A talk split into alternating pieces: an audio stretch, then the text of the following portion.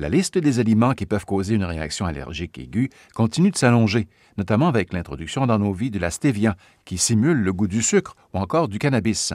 C'est pourquoi médecins et chercheurs tentent de trouver une solution à ces allergies.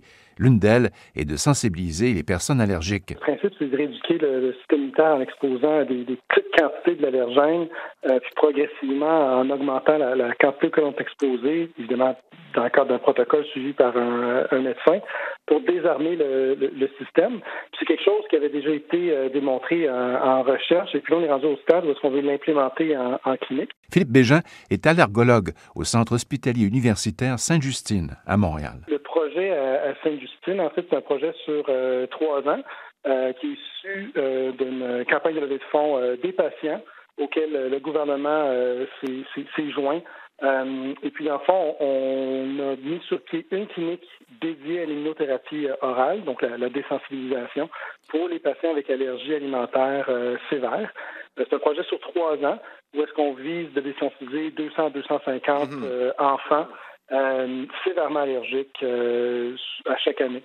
Euh, L'idée, c'est de ramasser des données, mais dans un contexte vraie vie, real life, qu'ils disent en, anglais, pour montrer au gouvernement, ben, d'abord combien ça pourrait coûter, c'est quoi les taux de succès, c'est quoi les, les, les, complications à long terme qui pourraient en ressortir qu'on n'aurait peut-être pas imaginer à partir seulement euh, des, des, essais cliniques qui ont été faits du côté de la, de la, recherche. Selon le réseau des allergies, des gènes et de l'environnement au Canada, les plus récentes données indiquent que 7,5% des Canadiens, tout âge confondu, souffrent d'une allergie alimentaire. Les sont deux fois plus touchés que les adultes. Donc, on, on parle de tout petit, c'est qu'on fait une espèce de rassemblement des enfants de 18 ans et moins euh, au Canada. La directrice des communications chez Allergie Québec, Dominique Seigneur. Les chiffres chez les adultes sont beaucoup moins élevés parce que certaines allergies tendent à disparaître avec l'âge. Il y a à peu près 80 des enfants qui vont se débarrasser de l'allergie aux œufs, au lait, au blé ou au soya beaucoup plus d'allergènes qui sont responsables de réactions graves chez les tout petits. Chez le nouveau-né,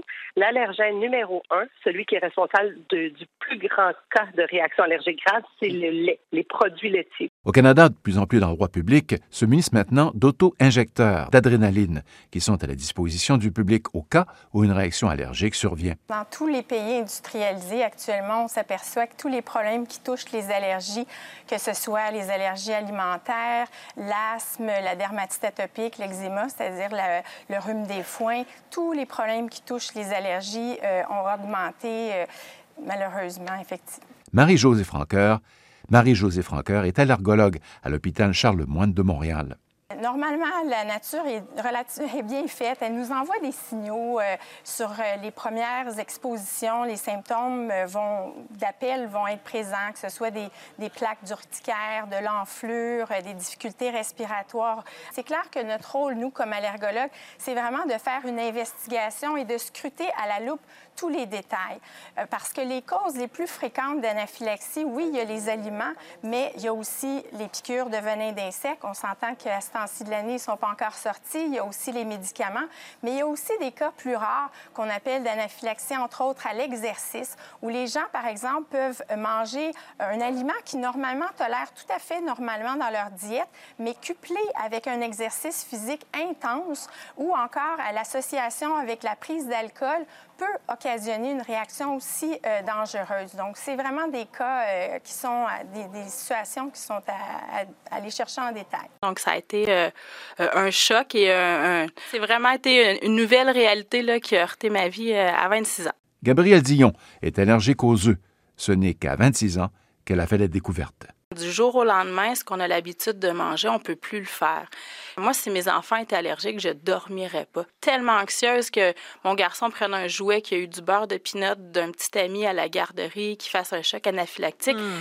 La différence à l'âge adulte, c'est que moi, je suis, j'arrive à contrôler beaucoup de paramètres. Euh, je suis capable de m'exprimer, je comprends les risques. Je peux expliquer que dans de la mayonnaise, il y a des œufs, donc au restaurant, il faut pas me servir de la mayonnaise. Mais tu sais, quand on est enfant, mais ben, on compte sur nos parents, sur les gens autour de nous, mais c'est pas, on n'a pas la même conscience, je pense, du, du risque environnant. Un reportage de Radio-Canada International.